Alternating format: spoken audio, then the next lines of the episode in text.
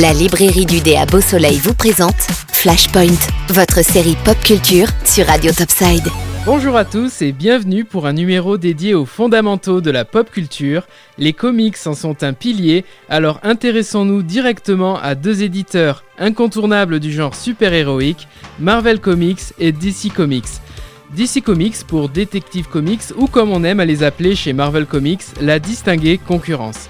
L'âge d'or des comics de 1938 à 1956 marque le début de notre histoire. DC Comics domine cette période. Sa consécration, c'est le numéro 1 d'Action Comics en 1938 et qui voit naître le super-héros ultime Superman.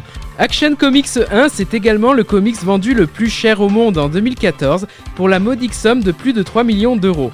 Il faudra attendre un an plus tard pour voir apparaître un autre super-héros très apprécié de nos jours, si ce n'est le plus iconique, Batman. Suivront rapidement d'autres personnages, Wonder Woman, Green Lantern et Flash.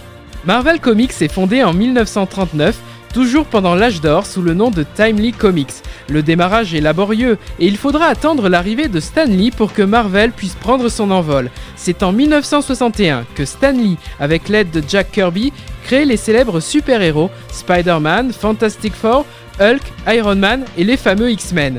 Le tour de force de Marvel Comics, c'est de pouvoir assurer une continuité cohérente sur plus de 4 décennies. Bien évidemment, le genre super-héroïque est le principal point commun de nos deux maisons d'édition. La passion demeure la même, divertir le jeune lectorat avec des gentils aux super-pouvoirs qui gagnent toujours à la fin.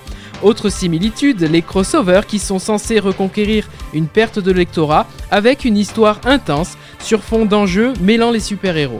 Concernant les divergences, et il y en a, à commencer par la ligne éditoriale qui est radicalement différente, DC Comics se différencie avec des univers plus sombres et adultes, n'hésitant pas à mêler des sujets sensibles et violents, dans des graphiques novels de qualité tels que Dark Knight Returns, Killing Joke, par des artistes de renom, Frank Miller ou Alan Moore.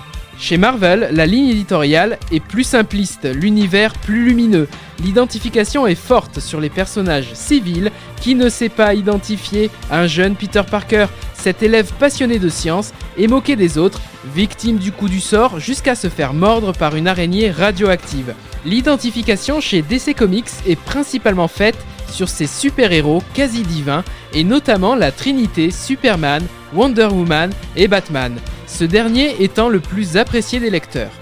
Enfin, l'adaptation cinématographique des comics est une différence majeure. La machine de guerre de Marvel écrase tout sur son passage avec l'ouverture cette année de sa phase 5. Chez DC, mis à part la trilogie de Nolan, l'univers rencontre des difficultés à se mettre en place jusqu'à la diffusion très récemment du Snyder Cut Justice League et qui est une véritable claque cinématographique. De grandes différences, mais un même objectif pour nos maisons d'édition, faire rêver le jeune et le moins jeune lectorat avec des valeurs fortes et un esprit de justice, deux voies tracées qui ne se mélangent jamais, sauf dans les années 90.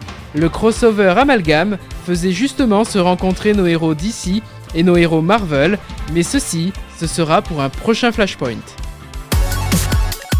La librairie du dé vous a présenté Flashpoint, votre série pop culture sur Radio Topside. La librairie du dé, 4 avenue du Général de Gaulle à Beau Soleil.